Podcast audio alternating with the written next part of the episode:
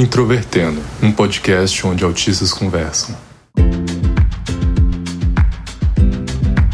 Um olá para você que é ouvinte do Introvertendo, esse podcast feito por autistas para toda a comunidade. Meu nome é Thais Mosken, eu sou autista. Hoje eu trabalho como administradora de sistemas e tenho 31 anos. E hoje eu vou ser host desse episódio em que a gente vai falar um pouco sobre autistas da região sul. Eu nasci em São Paulo, mas hoje eu moro em Florianópolis, em Santa Catarina, e apesar de conhecer as vantagens e desvantagens de São Paulo, eu realmente gosto muito mais de morar aqui em Florianópolis. Eu sou o Maicon Gaivota, eu nasci no Paraná, cresci no Paraná, morei a maior parte do tempo no Paraná, e hoje eu vou estar aqui de co-host da Thaís. Eu sou a Lili, eu tenho 32 anos, eu moro no Rio Grande do Sul e eu faço parte do Lógica Autista, que é um outro podcast bebê sobre autismo em adultos. Meu nome é Rodrigo Diesel, eu sou do Paraná. Na verdade, eu moro no Paraná agora, eu moro em Curitiba, mas eu nasci em Santa Catarina. Eu nasci numa cidade bem pequena de Santa Catarina chamada Porto União, que fica na divisa com o Paraná numa cidade União da Vitória. Então eu sou meio paranaense, meio catarinense. Eu moro nos dois ali. Eu sou professor de português, linguística, etc, metodologia. Eu estou fazendo doutorado agora em tecnologia e sociedade e é isso. Eu sou Rodrigo Tramonte, tenho 41 anos. Eu nasci na cidade de Florianópolis, e atualmente eu moro em Palhoça. Ainda trabalho com ativismo pro autismo desde 2012, 2013. Eu sou palestrante, sou escritor, sou produtor de conteúdo digital. Tenho pós em produção multimídia pelo SESUSC e atualmente faço pós em inclusão e diversidade nas organizações, na Uniacel. E você pode nos encontrar no Facebook, Twitter e Instagram, procurando por Introvertendo. E também temos o nosso site, introvertendo.com.br. Além disso, você pode nos apoiar pelo PicPay ou pelo Padrim, além de poder ajudar muito e sem gastar nada nos divulgando nas suas redes sociais. E se você nos ouve pelo Spotify, tem lá uma ferramenta de avaliação, então, por favor, nos avalie, que isso ajuda bastante. E se você nos ouve pelo Apple Podcasts, também deixe lá sua avaliação e um comentário. O Introvertendo é um podcast feito por autistas com a produção da Super Player Company. A primeira coisa que muita gente pensa quando se fala no sul do Brasil é em frio, o que nem sempre é verdade. Inclusive, eu moro em Florianópolis e realmente nem sempre é verdade. E a gente sabe que muitos autistas odeiam calor ou odeiam frio. Como vocês lidam sensorialmente com o clima de onde vocês moram? Eu tenho hipersensibilidade ao frio, justamente. E eu acho que eu dei muito azar em nascer no Rio Grande do Sul. Assim, no inverno, praticamente eu não tenho vida, né? Eu só vivo pra ficar tentando me esquentar. é um frio, assim, que gela por dentro. Então não adianta, ah, coloca casaco, coloca roupa, não adianta, não, não funciona. E para mim a vida só acontece de setembro a março. Depois ela para. E eu fico hibernando, assim, esperando o próximo período de, de primavera-verão. E da mesma forma eu tenho hipossensibilidade ao calor. Então já aconteceu de, por exemplo, eu colocar o chuveiro muito com água quente, né, por causa do, frio, e eu acabar me queimando com a água do chuveiro e não perceber. Eu nasci numa região que é bem fria, assim, e eu tenho uma, uma sensibilidade maior ao calor, ao contrário. Acho que o verão é muito difícil para mim, porque além do calor, eu não consigo dormir direito. Eu tenho problemas com barulhos e tudo mais, então eu tenho que ligar o ventilador para conseguir lidar com o calor, mas daí o barulho do ventilador é muito é, irritante, enfim. Eu tenho dificuldade para dormir assim desde criança. O inverno eu também não gosto muito de frio, mas não tem barulho pelo menos. O verão assim é muito mais difícil para mim por causa que, enfim, os aparelhos para lidar com o calor são muito barulhentos. Sou que nem o meu xará, né? Também tenho mais dificuldade com calor que com frio, porque eu tenho sudorese excessiva, né? Eu já sou peludo, né? Sou tipo um Tony Ramos. Então, quando esquenta muito a temperatura, né, aqui em Floripa, né? Aqui na região da Grande Floripa, né? Palhoça, pô, aí eu já fico todo molhado, todo melado, a roupa fica pegajosa, o cabelo fica pegajoso. Isso aí me incomoda bastante. Ah, eu gosto mais de, de frio que de calor, na verdade. É, outra coisa que eu, eu só consigo dormir com coberta, com edredom. Quando eu uso um lençol muito fino, eu não consigo pegar no sono. Preciso ter uma massa grossa me cobrindo, né? Eu me sentir protegido. É, e mesmo no inverno, eu costumo dormir com o ventilador ligado. Quando tá muito calor, eu percebo que eu fico mais irritado também, fico mais nervoso. Eu acho que eu tenho sorte de morar numa região muito fria, mas os, os meses que são quentes são muito terríveis. Eu também suo bastante, então me converti. A, a minha família é de São Borja, que é uma cidade na fronteira oeste que é conhecida como Texas. Porque é muito quente lá. Tem um, um, a terra ela é vermelha, sabe? Ela levanta um calor do chão. E eu gosto. Né? Faz eu me sentir viva. Eu não sei qual é a relação, mas assim, no, no, inverno eu não tenho vontade de fazer nada, eu não tenho vontade de me mexer, de pegar um copo d'água. E no verão eu tenho vontade de fazer as coisas, sabe? É bem... Você não está sozinha.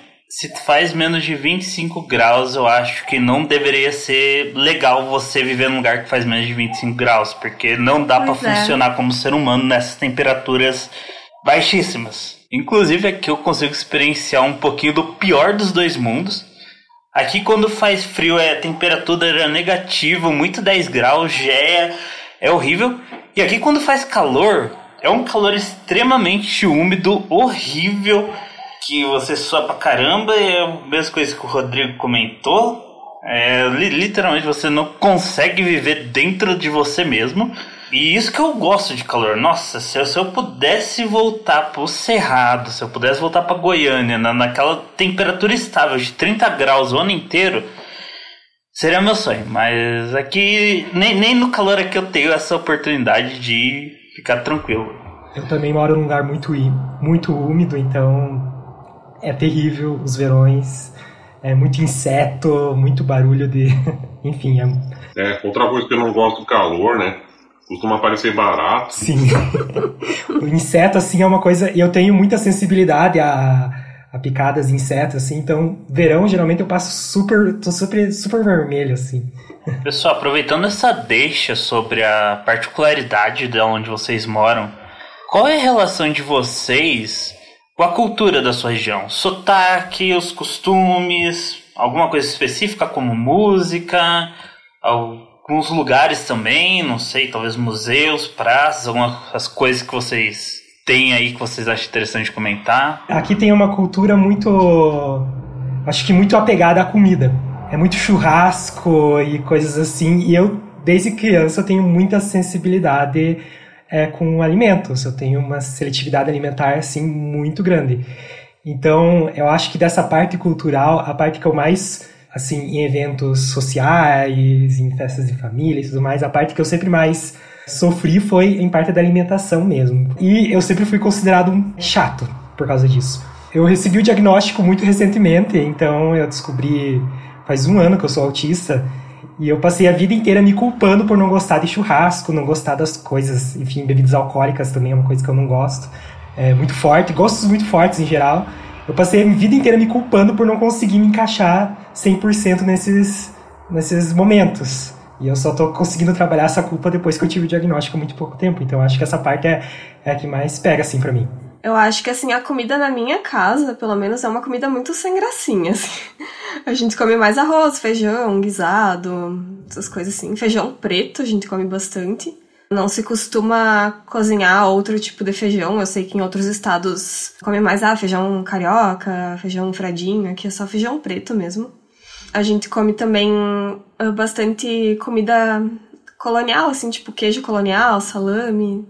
Uh, o doce é aquele doce mais caseiro, sabe? Do, doce de abóbora, doce de batata, bolo, cuca. Ao contrário do Rodrigo, né? Eu sempre gostei de carne. Inclusive, quando eu era criança, eu só comia carne, ovo e sopa. Não comia mais nada além disso, também tinha bastante seletividade alimentar. Eu consegui ir desconstruindo a seletividade conforme eu ficava maior, porque eu achava muito feio, sabe? Eu tinha muita vergonha disso. Então eu queria muito mudar. Uh, o pessoal toma muito leite, também tem muito leite no, nos doces, assim, toma, ah, tipo, fazer um lanche da tarde, tu só toma um leite. E eu cheguei a pegar a época que ia o leiteiro na casa da pessoa, sabe? A cavalo, levar o leite no tonel e tal. Cheguei a tomar leite. leite assim. Tudo que você falou, é, carne, sopa e ovo, são as coisas que eu mais tive seletividade alimentar. É, é só o que eu comia. Praticamente até os meus 15 anos, assim, eu comia só massa sem molho. Depois ah, que eu fui acrescentar um molhinho ali, mesmo assim, hoje em dia é difícil. Então, é bem complicado, assim. Comidas que são muito molhadas, assim, a textura que é mais úmida, assim, eu tenho muita dificuldade. Aqui tem, muito, tem muita cultura de comer a, a carne, o boi quase vivo, né? Ah, eu sim. sempre, eu sempre gostei. Quando eu comia carne, hoje eu não como. Não, eu gostava assim, parecia sola de sapato, assim, porque tem que ser seco, seco, seco, seco, seco para eu comer, porque se tiver qualquer resquício de vida ali eu não conseguia comer, então é muito difícil. Se parece um animal, não quero. não, não, tem que ser o mais próximo, na verdade é o mais próximo de algo que não seja comestível, porque tipo Quanto mais seco é, mais eu consigo comer. É que eu tenho um problema justamente o contrário. Aqui o pessoal gosta de fazer a carne bem, bem passada, assim, coitadinho do boi morreu à toa, virou carvão. e eu gosto assim, passou a carne, esquentou, selou, tá pronta. Não, não, não tem por que judiar mais do bicho. É, que eu moro aqui em Floripa, na região de Floripa, né? E aqui é a cultura soriana, e o pessoal come mais peixe, né? Frutos do mar. Eu não gosto de peixe e de frutos do mar. É, o pessoal come muito tainha, pirão, camarão, lula. Foi eu, é, ostra também. Eu nunca gostei muito dessas coisas, né? Também sempre fui o chato que não gostava de peixe. É, marisco, o pessoal também come muito aqui, né, Thaís? Em relação às outras questões, pessoal, fora da comida, mas as outras questões culturais, por exemplo, essa parte de sotaque mesmo, em relação à, à região em que vocês moram e de outros locais que vocês conhecem, a música da região que vocês moram. Vocês têm alguma relação com essas partes também? Eu moro uh, no centro do estado, né? Para falar em podcast, assim, eu meio que desenvolvi uma voz de podcast, que não é bem o jeito que eu falo, assim, no, no dia a dia, né?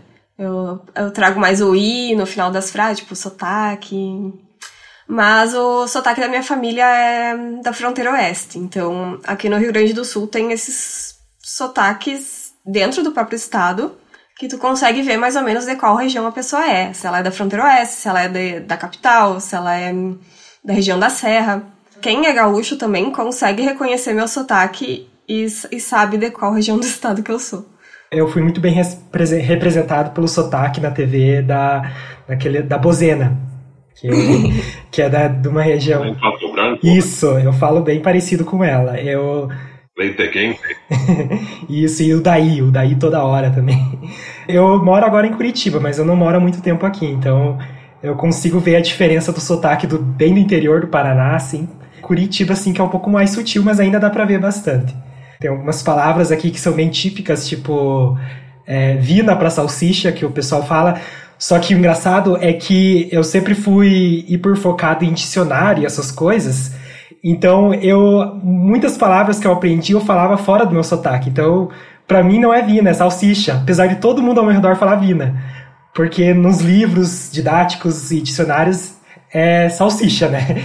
Enfim, então tem outras palavrinhas assim que às vezes eu fujo assim justamente porque o material não é, é mais abrangente, né? Porque é, é, é essas questões são muito locais, né? Enfim, acho que é isso. Ah, esse negócio de vinho é algo muito curitibano, meu. O que, que eles foram inventar de chamar salsicha de um jeito diferente? Pra quê? Pra quê? Não tinha necessidade disso, mas foram e fizeram. Tem várias palavras que, dependendo da região do Brasil em que você vai, é difícil de entender, mesmo que não seja nem para tão longe, né? Porque São Paulo para Florianópolis é uma distância relativamente pequena, se for pensar no tamanho do Brasil. E teve muitas palavras aqui que eu tive dificuldade de entender do que se tratava. Por exemplo, bergamota, que é um, um tipo de mexerica. Para mim é, sempre era mexerica ou polcã, alguma coisa assim. Aqui é bergamota. Ou então fila para congestionamento de carros, né? Ah, ele tá lá na fila. E, e aí eu imaginava que as pessoas estavam pegando fila para alguma coisa. Para mim, a fila tem que ter um propósito. Então eu acho que é normal, dependendo de para onde você vai, ter mesmo um vocabulário um pouquinho diferente. Eu nasci na cidade de Florianópolis, mas eu não peguei o sotaque de manezinho. Meu sotaque eu puxei mais da minha família, que é do interior de São Paulo, Ribeirão Preto, são José do Rio Preto. Daí todo mundo sempre me pergunta quando eu começo a falar. Ah, você não é daqui, né? Realmente você tem um sotaque. Aqui na minha região puxa muito forte o caipira de São Paulo e assim. realmente tu lembra mais aqui, mais pro, um pouquinho mais pro norte do sul e São Paulo, esse interiorzão de São Paulo, que mais pessoal do sul.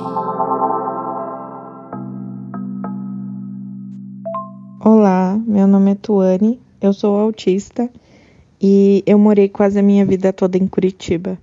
Aprendi a chamar salsicha divina. E eis que aos 21 anos eu me mudo para outra cidade do Paraná e comecei a ir no mercado e pedir salsicha como vina. Isso me custou muito olhar estranho e muita risadinha até eu aprender que em Curitiba é o único lugar que se chama salsicha divina. Enfim, muito característico da minha região, mas até entrar na minha rigidez cognitiva, que é salsicha e não vina, demorou, hein? Um abraço, beijo. E aproveitando essa tangente que você estava comentando de sotaque, também um pouco quando a gente está falando da comida, se vocês entrarem nessa questão de quando vem familiar, essa parte de festa. Assim, uma coisa que eu vejo que é bastante comum do pessoal dos outros estados ou de outro lugar de fora, e algo que eu presenciei pessoalmente quando eu fui pro Centro-Oeste, essa questão do sulista ser considerado como uma pessoa mais reservada, mais fria. Isso nem tanto como específico, mas assim, uma geral, realmente uma a nível cultural. E algo que eu senti bem forte também, não tão forte, mas ainda bem fortinho quando eu fui para Curitiba. Tipo, toda vez que eu fui para Curitiba, eu sempre tenho a sensação que, nossa, o povo lá é muito mais cara fechada, é muito mais pé no saco do que o pessoal mais interiorzão que tá acostumado aqui. Vocês já tiveram uma sensação parecida? Vocês têm algo a comentar sobre, ou talvez até ao contrário, que eu que nessa questão mais familiar realmente parece que muda porque de repente, nossa, você tem que lidar com gente da família e tem toda aquela etiqueta social e é um saco. Então, se vocês quiserem comentar alguma coisa sobre, fiquem à vontade. Me mudei muito recentemente para Curitiba e eu morava no interior do Paraná. E no interior é um pouco diferente, é um pouco tem aquele negócio de vizinho em casa o tempo todo, é, a rua toda participa da história ali da casa, você não tem privacidade. É uma coisa complicada às vezes, mas enfim. Daí eu mudei para Curitiba que realmente o pessoal é bem mais fechado, assim, não existe tanto uma obrigação de falar no elevador, por exemplo, de dar um bom dia. Para confessar, eu me sinto um pouco mais confortável, porque eu tenho muita dificuldade com com, com dar oi para pessoas assim que eu não tenho muita intimidade. Mas é, quando é família e tudo mais, não tem esse, esse problema, né? Mas realmente aqui em Curitiba o pessoal é um pouco mais fechado assim para as coisas. A minha família e as famílias gaúchas que eu tendo a conviver, elas não são famílias que demonstram muito carinho dessa forma assim, ah, carinho pelo toque, carinho com palavras. Elas são famílias realmente mais reservadas. Percebo mais essa questão do ah, de ver esse estereótipo do gaúcho como frio, como reservado no externo do que no interno, né? O pessoal de Floripa sempre me criticou, né? Sempre achou que eu era muito fechado, que era muito caladão, muito quietão. Lá em Floripa o pessoal já é mais extrovertido, né? Já é mais hospitaleiro, né? Digamos assim. Aquele pessoal que gosta de chegar junto, né? Gosta de agitar, gosta de malhar, de fazer trilha, pegar, ir pra praia, né? É, já é um pessoal assim mais conectado com a natureza, né? Na sua maior, aquele perfil de crossfiteiro, né? Geração saúde, geração fitness. Eu já sou bem o contrário disso. Eu sou mais urbano, cosmopolita, né? É, eu até já pensei em morar em Curitiba também, né? Justamente por o pessoal sair mais reservado. Mas assim, em Floripa, eu sempre tive esse problema aí de, das pessoas me acharem muito quieto, muito reservado. Então, aproveitando que a gente está falando sobre estereótipos, uma coisa que a gente ouviu tanto em comentários de outros participantes em outros episódios, como também algo que a gente lê bastante na internet. Vocês acham que a região sul é de fato a região mais preconceituosa do Brasil? Olha, eu não conheço o centro-oeste, mas assim, ó, o que eu conheço do sul, essa confusão do que é preservar a tradição com o que é passar coisas que não deveriam ir para frente. Eu concordo com tudo que foi dito. É, eu nasci e cresci no interior e é uma cultura extremamente machista, extremamente racista, extremamente LGBTQI-fóbica. Tudo que de ruim que tem é, é isso. Eu, como uma criança que eu era um menino afeminado, então eu sofri bastante. Tenho uma, um apego muito grande à tradição. Eu moro no, na divisa com Paraná e Santa Catarina, mas tem muito, muito forte essa, esse negócio da, da tradição gaúcha, do gaúcho macho. Enfim, também ali naquela religião. Diversos elementos culturais são atrelados a isso. Por exemplo, o próprio fato de, de comer carne certo? Então, é muito atrelado com a cultura do. Ah, você tem que. Você tem que comer carne que nem macho, você tem que fazer isso, você. Então, eu sempre. Eu sempre ouvi coisas assim. Até a cultura do, do assar, né? Que passa de avô para neto. Sim. A, a cultura do saber assar o churrasco. Sim, é. É só, assim, só coisa absurda que eu ouço, assim, que é naturalizado, as pessoas nem percebem. Quando, quando eu começo a falar sobre isso, as pessoas até ficam, nossa, verdade. Mas elas não percebem porque é a cultura mesmo. Concordo com tudo isso aí. Aqui realmente é uma terra mais conservadora. É, em termos de, de saúde, em termos de educação, em termos de escolas com inclusão e mais de profissionais da área de autismo, aqui no sul acho que tem bem mais gente do que na, no resto do país, pelo que eu vejo. Só que a sociedade ainda é muito conservadora. A sociedade ainda é muito preconceituosa nesse sentido. E até aproveitando então esse ponto em que o Rodrigo tocou, a gente também perguntou isso para o pessoal das outras regiões. Então, queria saber o que, que vocês acham em relação ao acesso ao diagnóstico aqui na região sul.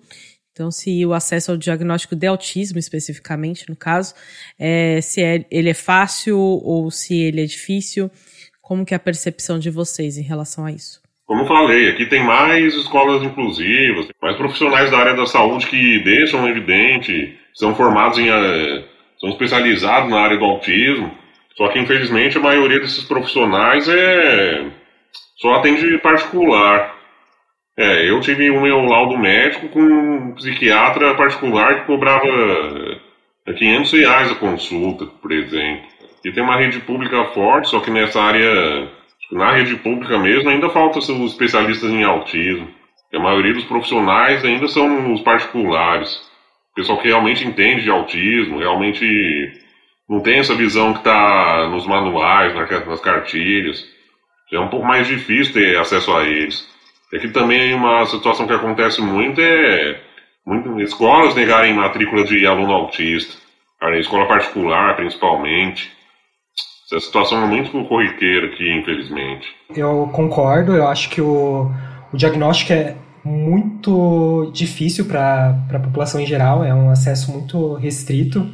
Tanto é que eu só consegui o meu diagnóstico com 30 anos. O meu foi com 31. Eu fui em profissionais da, da área da saúde desde criança. Minha mãe sempre foi muito preocupada comigo. Mas eu nunca fui diagnosticado. Eu já fui em profissional que disse que eu não podia ser autista, por exemplo, porque eu fazia contato visual. E alguns comentários assim que a gente que eu já ouvi de alguns profissionais assim que eu não gosto nem de falar, né? Enfim, demorou para achar um profissional que realmente se interessasse pela minha história de vida, é, além dos estereótipos. Eu não sei dizer. Inclusive, a gente comenta no episódio 8 do Lógica sobre isso, que é o episódio sobre uh, autistas que moram em cidades do interior e cidade grande. Uh, no meu caso particular, foi até que uh, fácil para conseguir o diagnóstico. Eu moro numa cidade que é no centro do estado. Só que eu consegui também com profissionais da rede particular, né? Então, o que eu vejo é mais uma dificuldade de acesso em termos de situação financeira do que da localização geográfica das pessoas. Porque se tu tem dinheiro, tu vai conseguir ter o diagnóstico, assim, eu não... Um, tem a questão também que eu não fui atrás de um diagnóstico de autismo, né? Fiz tratamento para ansiedade, eu comecei a fazer terapia para ansiedade e esse diagnóstico de autismo veio anos depois, né? Quando não conseguiam juntar os pontinhos do de onde essa ansiedade, né, e depressão que eu tive também, de onde que isso estava vindo. Então eu não fui atrás, ah, vou atrás de um profissional especialista. A minha terapeuta continua sendo a terapeuta lá da época que eu tratava para ansiedade.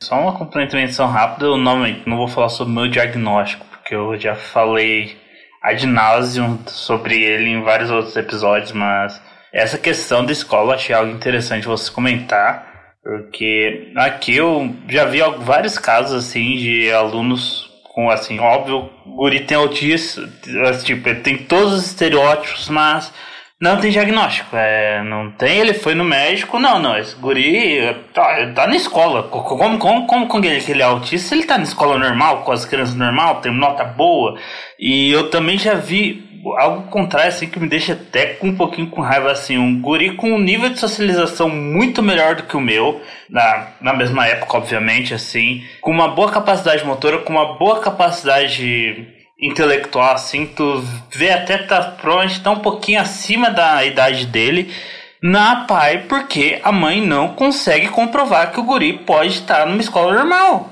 É, simplesmente ela não consegue. Eu nunca fui diagnosticado com autismo, porque, embora a minha parte social fosse muito prejudicada e sensorial, eu sempre tirei notas boas. E para a escola, eu agora falando enquanto professor e enquanto aluno, porque eu vivenciei os dois lados quais são os alunos que recebem mais atenção? Aqueles que tiram nota baixa, não importa se eles estão socializando bem ou não, se nas outras questões. Enfim, não sei como que é hoje em dia é, com as crianças, mas na minha época era assim.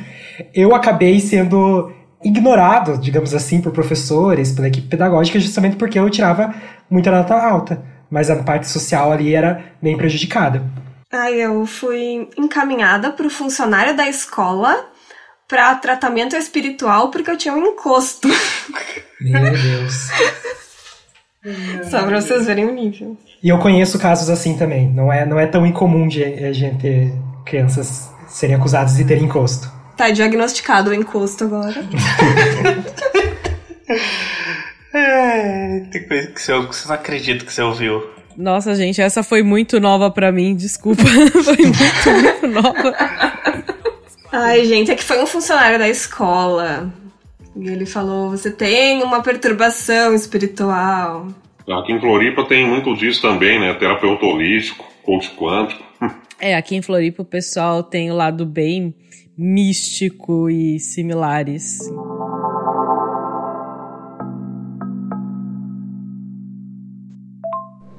Oi, tudo bem? Meu nome é Marília, eu tenho 28 anos e moro em Curitiba. É, apesar de morar em Curitiba, eu sou, na verdade, mineira. Curitiba é uma cidade bem autista friendly, eu acho. Porque podemos dizer que é uma cidade que realmente cada um cuida de sua vida e para o bem ou para o mal, assim. É, faz um ano e meio que eu moro aqui e por mais que a pandemia tenha impedido também algumas coisas, é um pouco triste que as únicas pessoas que eu conheço realmente sejam as pessoas do trabalho e o meu porteiro. É um pouco de choque para uma pessoa mineira, eu acho, porque eu estava acostumada com uma coisa mineira do interior. É, parentes sempre sabendo da minha vida, conversa na porta todo dia. É algo que também era um pouco cansativo para mim, mas Assim, eu acho que eu vim para o extremo oposto aqui. eu gosto é, de Curitiba, tanto é que eu fiquei aqui. É, mesmo não precisando, hoje eu trabalho home office. Vim transferida para cá, é, mudei de emprego e agora tra trabalho home office, mas tem esses prós e contras sobre o curitibano e o paranaense de forma geral. Bom, pessoal, então, muito obrigada pela participação de vocês. Michael também foi um ótimo co-host. E eu gostaria que vocês encerrassem falando um pouco do trabalho de vocês, o que vocês tiverem com vontade de falar em relação a isso, para se despedirem. Eu não falo muito sobre mim, né? Sobre o meu eu. Mas eu falo bastante sobre o projeto, né? Eu já citei várias vezes aqui durante a gravação, que é o Lógica Autista, que é um projeto que eu e mais duas pessoas criamos. Ele não foi ideia minha, né? Ele foi ideia de um dos outros meninos. Pra gente falar um pouco mais sobre autismo na idade adulta, porque nós três fomos diagnosticados tardiamente, né? Então a gente queria meio que ter um espaço para conversar sobre isso e para levar para outras pessoas algum tipo de informação de uma forma que fosse leve, assim, uma forma de, de conversa e tudo mais. E no início era mais voltado para amigos nossos, sabe? Não era divulgado tanto externamente. Daí ele acabou ficando um pouquinho maior, né? Inclusive o Thiago Abreu já participou de um episódio com a gente.